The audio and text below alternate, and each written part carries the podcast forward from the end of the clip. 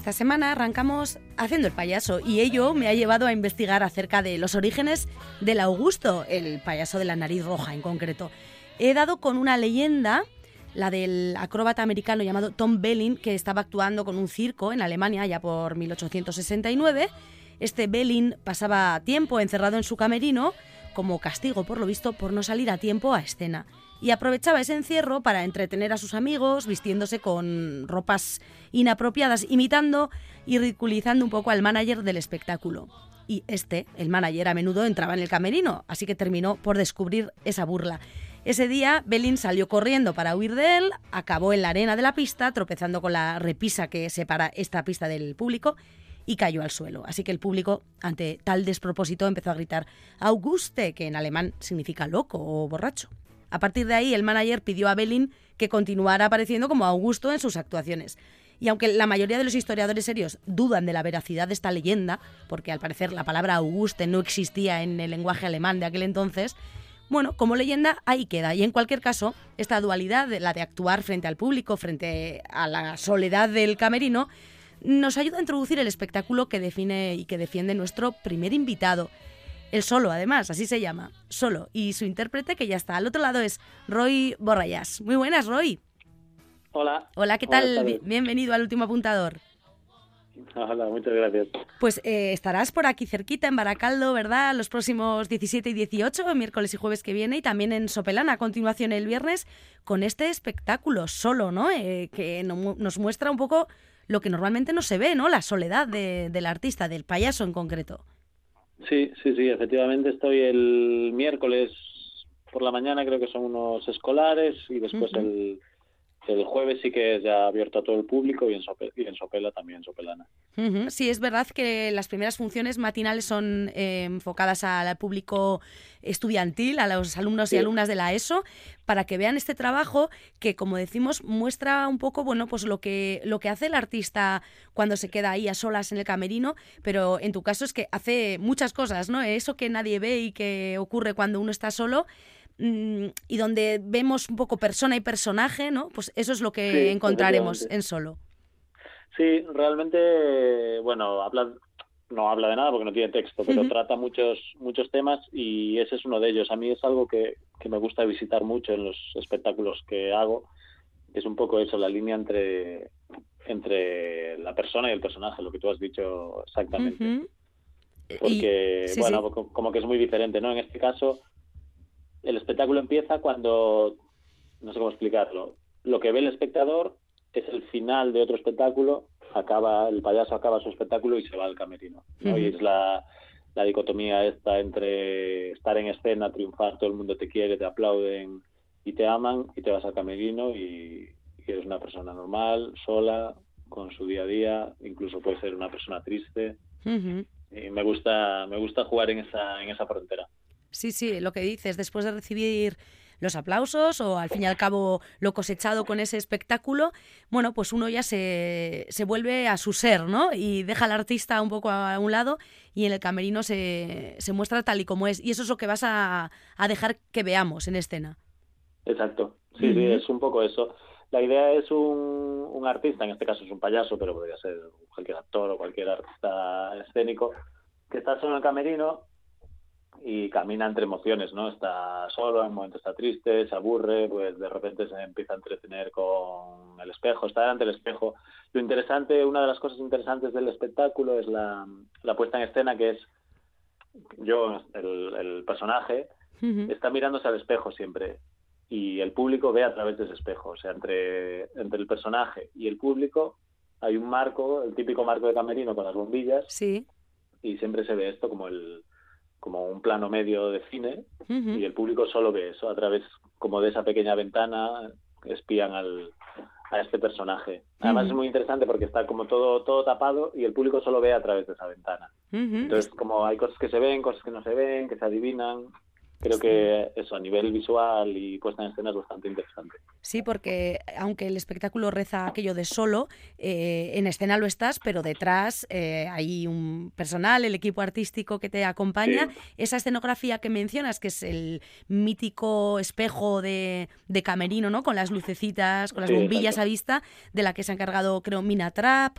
Eh, también tienes a Piti de More al vestuario. Te ha estado acompañando y también Toti Coronel y luego como mirada externa Joan Cot. Cuéntanos cómo se ha ido diseñando el, espectáculo en sí. Pues esto empezó básicamente de meterme yo a una residencia, a, una etapa de creación así muy embrionaria, digamos, en una sala, una sala aquí en donde vivo yo, en Mataró. Y iba sin ninguna expectativa y me sentaba, de hecho me sentaba delante de un espejo y como que empecé a jugar con eso, a ver qué se puede ver ¿qué puedo hacer aquí sentado, sin, sin levantarme, sin, sin utilizar la escena? Solo aquí delante de un espejo, ¿qué cosas salen? Y de ahí salieron muchas ideas, las empecé a mostrar en público, funcionaban, parecía que eso iba por buen camino y ahí ya empecé a pedir ayuda. Como que hasta ahí lo hice yo solo. Y después dije, vale, quiero hablar con un amigo, Tito Ronel, un, un gran payaso aquí de Cataluña, y también me tiró así varias ideas, Oscar, ¿por qué no lo haces por aquí? ¿Y por qué no empiezas así? ¿Y por qué tal? Ah, lo de la escenografía, por ejemplo, ha sido idea suya, porque yo jugaba con el marco este de las bombillas, pero se veía todo a través. Solo había un marco y la gente podía ver por dentro del marco o por fuera. Pero él me sugirió esto, ¿y por qué no cierras todo? Es una pared y solo hay una pequeña ventana. Y eso, después el Joan Cott se metió mucho con el tema luces, sonido, también bastante mm, visión externa con Minatrap hice todo el tema de, telas, la vestuario también, algo de vestuario, la escenografía tiene mucho de tela también. Bueno, y, y, así, como que para cada para cada ámbito del espectáculo piensas en alguien que o que te gusta como trabajo o alguien que tienes cercano, que crees que tiene buen criterio y nada, te acercas a él y haces colaboraciones. Y que te pueda inspirar, ¿no? Y ayudar para que salga lo que está en tu cabeza. Sí, sí, sí, efectivamente, porque esto, claro, yo solo lo arranqué y la idea era mía y como que todas las ideas ya estaban ahí, pero gracias a todo este equipo alrededor, pues esas ideas evolucionaron, se sacó el potencial que tenían. Sí, yo tenía las, las ideas eran mías también, pero si es un buen espectáculo no es gracias a mí, gracias a todos. Ahí está la modestia del artista, que bueno, que, que, de hecho algo habrán visto en el espectáculo porque ya ha cosechado un, premio, ¿no? El premio Circólica 2022 al mejor espectáculo de, de, payasos y precisamente por el riesgo, ¿no? De la, de la propuesta, esta nueva forma de mirar al clown, ¿no? Sí, la verdad es que eso, cuando empezaba yo, es lo que te decía, yo estaba solo en una sala ahí dándole vueltas delante de un espejo, pues todo le pasa a cualquiera que hace artes escénicas, que cuando estás solo no tienes ni idea. Tú tienes, claro, yo llevo tiempo en esto y realmente sí que tienes idea. Yo creo que esto va a funcionar, esta parte menos, esta tal. Pero... Pero el público siempre te sorprende, ¿no, Roy? Claro, exacto, pero tú tienes que salir a escena y probarlo con público y ver exactamente lo que funciona y lo que no. Y bueno, todo esto te lo cuento porque a mí me sorprendió muy gratamente la reacción del público. Yo sí me imaginaba que estaba entretenido el espectáculo, pero la verdad es que cada vez que actúo la gente sale muy contenta, tiene muy buenas críticas, ha recibido, como dices, varios premios. En FETEN también nos han dado un premio, la, la red de teatros también nos ha recomendado. Bueno, como que que estaba funcionando muy bien. Yo ahora ya me lo creo más, pero al principio decía, de verdad, esto es tan bueno, no sé, es tan bien, pero tan bueno. Bueno, pues parece que sí, parece que sí. Decías que tú ya, ya me lo empiezo a creer. intuyes si van a funcionar las cosas o no porque llevas tiempo en esto. De hecho, empezaste muy jovencito, ¿no? El teatro llamó ya a tu puerta con 15 años y, y en concreto el mundo del clown y del payaso, pues también muy joven, con, con 21, 21 años es tu debut. Cuéntanos cómo arranca la carrera de Roy Borrellas. Pues mira, yo desde pequeño, bueno, sí, desde los 15 y desde antes, porque también desde el cole lo típico de hacer teatro, escolar. Y así de adolescente, sí, 15, 14, más o menos me metí en un, en un grupo de teatro amateur, allí en Galicia, yo soy gallego. Y hacíamos obras de teatro por los centros sociales y en las asociaciones de vecinos. Y siempre me gustó mucho el teatro en ese sentido. Después ya con 20 años en la universidad hice un curso de payaso por probar, me encantó, me enamoró de esto es lo que quiero hacer el resto de mi vida, quiero ser payaso. Y ahí empecé a probar más, más la calle, o sea, el típico payaso de maleta de salgo con mi altavoz a la calle y paso la gorra. Lo hice unos cuantos años y la verdad es que también es una, una gran experiencia. Y de ahí conocí a gente que trabajaba en circo, circo clásico, en el circo italiano, de hecho. Y me fui una temporada con ellos. Bueno, la verdad es que siempre fui bastante autodidacta en este sentido, porque nunca estudié ni en una escuela de teatro ni en una escuela de circo, pero de, de, la gente que vas conociendo, las experiencias que vas teniendo, pues iba aprendiendo. Eso, en el circo italiano aprendí malabares, acrobacia, después me vine a Barcelona, con, entrenaba con otra gente. Ostras, tú haces verticales, enseña verticales. Y, y fui aprendiendo así de la gente que me rodeaba, la verdad. Ajá. Bueno, dices que, eres autodidacta, con lo cual deduzco que lo de ser payaso se, se nace, ¿no? Roy, en tu caso crees, aunque luego lo puedas ir perfeccionando, ¿no? Sí, esto es curioso. Mira, está relacionado con la anécdota que contabas antes de cómo nació el payaso. Sí. Porque lo de que haya payasos jóvenes, me, incluyo en lo de jóvenes, sí. o, por, o por lo menos cuando tenía veintipico me, me incluía, lo de que haya payasos jóvenes es algo moderno, digamos hasta, hasta hace poco no existían los payasos jóvenes. El payaso era el, el, patrón del circo, era el que ya fue malabarista, el que fue acróbata, el que ya hizo todos los papeles. Y se daban dos casos, una que ya era demasiado mayor para hacer acrobacias, para, para hacer algo físico, y otra que llevaba tanto tiempo en escena que era el que más, más conocía la escena, el que más peso tenía, el, el que sabía mejor estar en escena. Y entonces el payaso siempre fue una figura vieja, digamos, una figura adulta. Sí. Y esto de que, bueno, adultas son todos, pero, pero esto de que haya payasos jóvenes, incluso de que haya escuelas de payasos, incluso gente como yo que quiere ser payaso directamente sin ser antes otro, otra variante del circo, es algo relativamente moderno.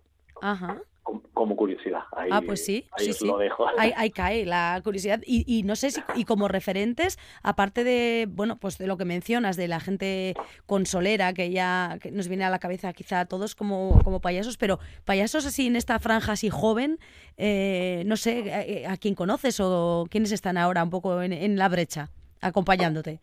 Bueno, no sé, aquí en Cataluña está el José, profesor de tenis, el Ricky, eh, no sé, así conocidos el, el Guillem Albá en Cataluña también es creo que es muy buen muy buen payaso Pau Palaus también es así joven y, es muy buen payaso. Hay muy buenos payasos te estoy diciendo jóvenes pero así ya más mayores también hay muy buenos payasos. De hecho yo mis referentes son son más, más mayores.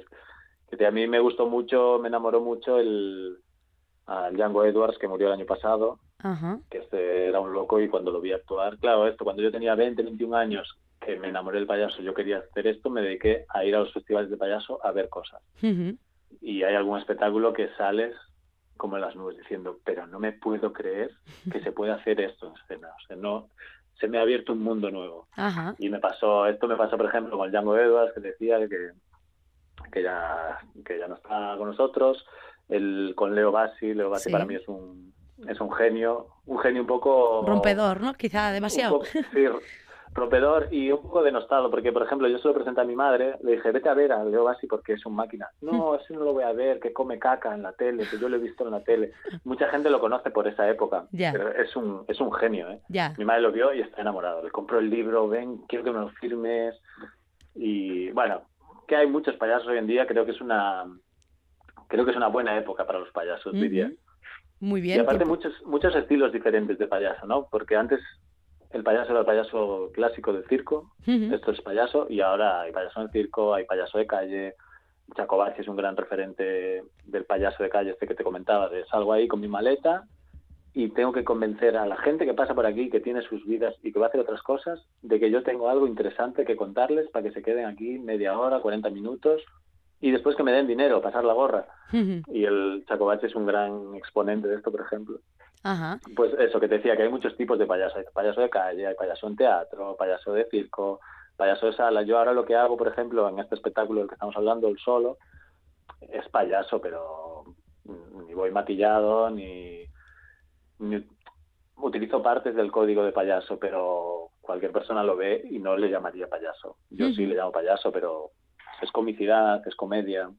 Sí, porque, el payaso ahora está en muchos ámbitos. Tú sabes eh, quién eres, ¿no? Y lo que, lo, como dices, lo que te gusta ser, con lo cual te muestras tal cual y lo defines como payaso, pero lo que dices, ¿no? La gente que lo recibe está viendo a un personaje en escena que acaba de terminar una obra y bueno, se nos muestra. Dices lo de ir por ahí con la maleta, en la tuya, en este espectáculo llevas bastantes cosas, ¿no? Porque combinas títeres, manipulación de objetos. Eh, eh, cuéntanos qué, qué, objetos utilizas y qué, qué vemos ahí en escena, lo que puedas contar. Pues sí, mira, básicamente, mira, nunca lo he definido así, pero creo que en este espectáculo hay como tres grandes bloques. Uno es mi cara, la gestualidad, lo que hago con la cara. Otros son, bueno, no, igual hay un bloque más. Otros son algún, algún títere, alguno físico que hay en escena, que son unos títeres de madera que hay, pero otro que hago yo con mi, con mi cuerpo, con mi calma, con mi calva, de hecho me pongo unas gafas y genero un títere ahí. Y otros son más máscaras al final del espectáculo hago unas máscaras con espuma a aceitar. También me pongo alguna careta. Bueno, ya esto no lo hago tanto, lo hacía más al principio ahora. Esto lo. Porque los espectáculos, como puedes imaginar, van, van evolucionando a medida que, que avanza el tiempo de como, ah, esto ya no lo voy a hacer. Ahora voy a probar esto nuevo. Bueno, y básicamente esas son las cosas que, que podrán ver. o sea, que solo está vivo, ¿no? Eh, aparecen cosas, eh, otras perduran, otras se van, vuelven. bueno, pues para descubrirlo la gente tiene la opción aquí, eh, cerquita estos días en el País Vasco, tanto el viernes 19 en Sopela como 17 y 18 en Baracaldo, Anchoquia. Allí estará Roy Borrayas con este solo que bueno, pues que ha sido un placer conocer así más de cerca y nada, te seguiremos, veremos las aventuras de, este payaso que, nada, que nos ha, que hemos descubierto aquí en el último apuntador, pero bueno, prometemos que no será la, última charla contigo, Roy. Perfecto. Un abrazo y muchísimas gracias a ti, que vaya bien, Agur. Chao, chao.